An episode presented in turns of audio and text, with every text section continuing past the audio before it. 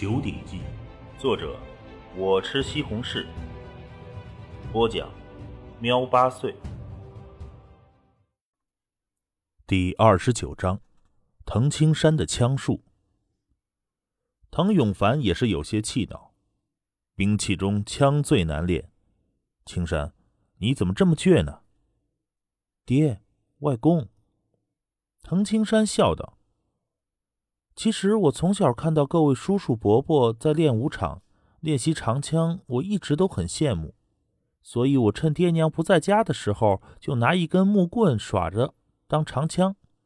我也耍了两三年了，我非常喜欢使用长枪，而且我现在的枪法应该不比叔叔伯伯们差。”看着滕青山那表情。一屋子的人都笑了。那小孩的话能当真吗？呵呵，青山啊，小孩子可不要学会吹牛。你叔叔伯伯们哪个不是练枪十几年？这基础扎实的很，哪个都不是你这个小娃娃能比的。虽然滕家庄的男人们算不上枪法高手，可每一个也都练习了十几二十年，都不可小觑。旁边的滕永凡也是哈哈笑着。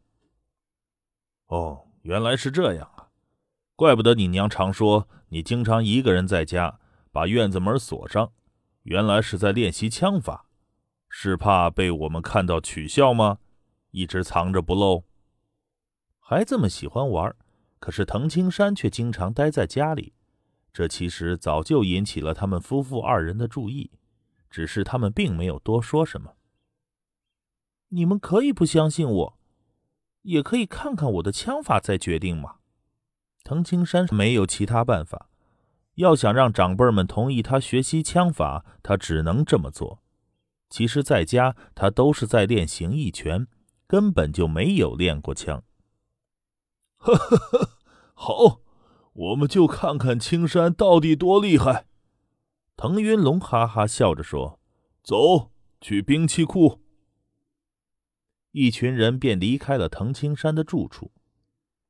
兵器库房是纯粹由大青石建造的一座高大空旷的房子，房间高近两丈，宽四丈，长度更是达到了十丈。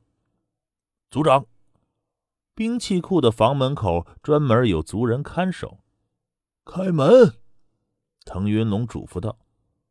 只见那两扇高大的铁门轰然开启。滕云龙笑着向滕青山说：“小青山，走，先去选一杆你喜欢的长枪。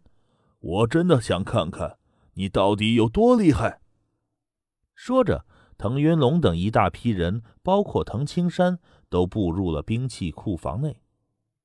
哇！在袁兰怀里的小青羽惊讶的看着四周。兵器库房的地面铺着青石。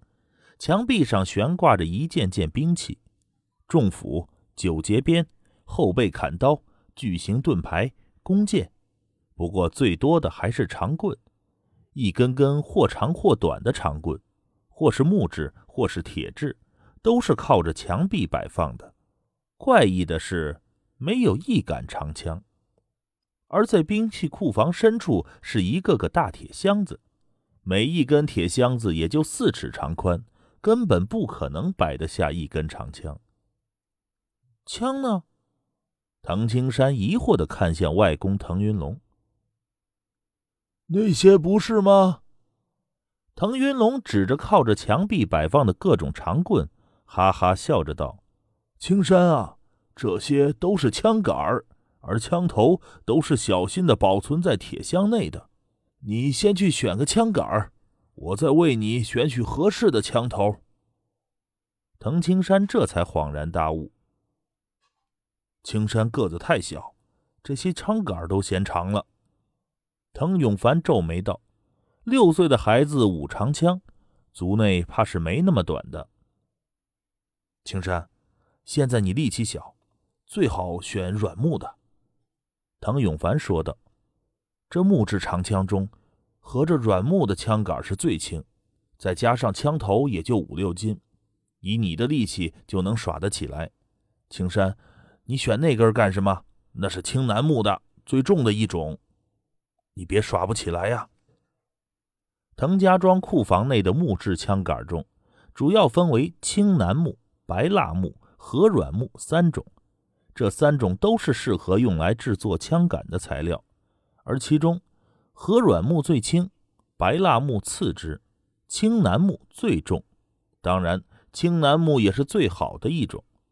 它的韧性、弹性极好，枪杆能握得住力量。一根好的青楠木枪杆一般都生长了五十年以上。也幸亏滕家庄靠着大山，才能找到这么好的材料。就这根吧。滕青山握着这根青楠的枪杆说：“外公，帮我找个枪头来。”这根，这根要是加上枪头。可是有十五六斤重啊！腾云龙也担心道：“要把十五六斤重的青南枪耍好，你的力气怕是不够吧？”在腾云龙看来，外孙虽然有着百斤的力气，可是要自如的使用十五六斤的长枪，恐怕还是不够。外公，你快帮我找枪头吧。滕青山却是不多说。呵呵呵，好吧，让你试试，你也就死心了。腾云龙上前看了看滕青山手中的这枪杆上的记号，随后就打开了一个大铁箱子，翻了一会儿，就取出了一枚枪头。滕青山一眼看去，这枪头扁平的荞麦形状，机高刃薄，头尖。那枪头脊背上还留有血槽，如果一旦刺入人体内，恐怕就是一个血窟窿。在枪头下面还系着红缨。滕青山暗自点头，这扁平的枪头，刺、劈、划都能使用，血槽也能令枪头刺入人体后不会被肌肉吸住，不会出现拔不出来的情况。那红缨也能防止敌人的鲜血染上枪杆。防滑，藤青山一眼就判断出来了，这枪头在制枪的工艺上已经是很高了。我来帮你连上。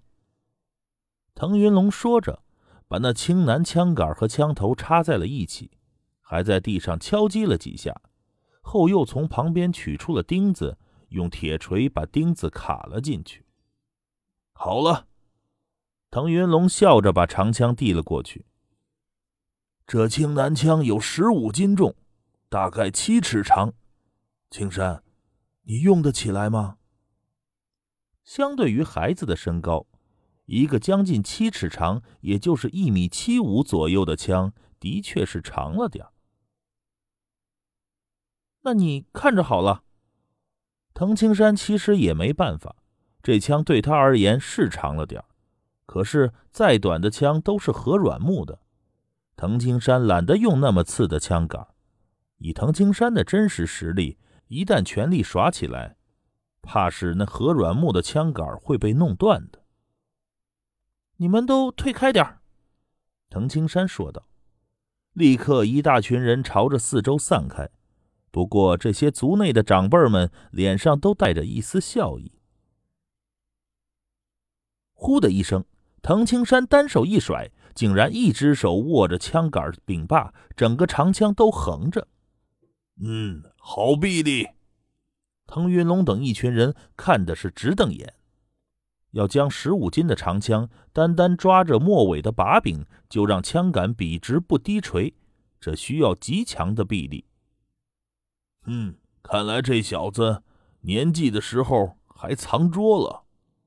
滕云龙他们一个个心中暗道：单手抓着枪杆，滕青山感受着这柄枪的劲，略微感受片刻，便暗自点头。左手一伸，抓住枪杆中央，右手摇动，左手旋提，一瞬间，这一杆青楠木仿佛有了灵性，化作了一条条毒蛇，朝着四周舞动。滕青山一转身，双手一划。青南枪便轻易地划过了一个圆，随后当头一个猛劈，啪的一声，长枪拍击在青石地面上。藤青山目光凌厉，单手一阵枪身，而后长枪便如同闪电一般，嗖的一声刺向了前方，甚至于产生了刺破空气的风笑声。外公、爹、三爷爷，你们看我耍的怎么样？滕青山转头看向了一群人，滕云龙、滕永香等一群人一句话都说不出来，眼眸中满是震惊。滕青山刚才耍起长枪来，那是行云流水，看起来简单。可是，在场的滕云龙、滕永香、滕永凡，哪一个不是行家？哪一个不是在长枪上耗费了数十年的时间？他们完全看出了滕青山枪术的不凡。单单那双手一滑，就令滕青山的身高不再是施展青南枪的限制。就这一滑，没有数年的苦功，那是用不好的。无论那劈枪还是最后那一次，都极为的凌厉。天才，腾云龙喃喃的道：“老天呐！”这腾永香也是完全惊呆了。这力气可以天生，可是这枪术是需要时间磨砺的。俗话说：“月棍年刀，一辈子枪。”想把一杆大枪耍得好，单单基本功就需要数年的功夫。否则也仅仅是空架子罢了。而滕青山招式看着简单，其中却是有着真功夫。在场的人都看得清清楚楚。青山，我的外孙你真是天才！滕云龙两眼放光，盯着滕青山：“你这枪法是怎么练的？”我我在家的时候就是用木棍随意耍的呀。然后偷学了练武场各位叔叔伯伯们的枪法。滕青山早就准备好了借口，而且他刚才施展的枪术虽然厉害，可也就跟那些叔叔伯伯们的水平是相当的。偷学，这天底下还真有奇才。滕永凡忍不住的惊叹道。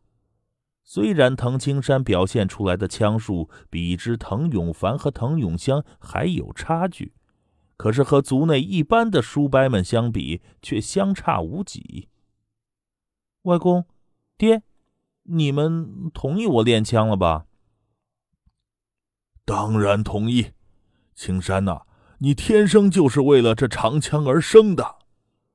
滕云龙连道：“六岁的孩童有如此枪术。”那这样的人绝对就是天生就该用枪。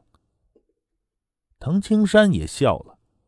其实练习枪术根本就是形意拳的基本功。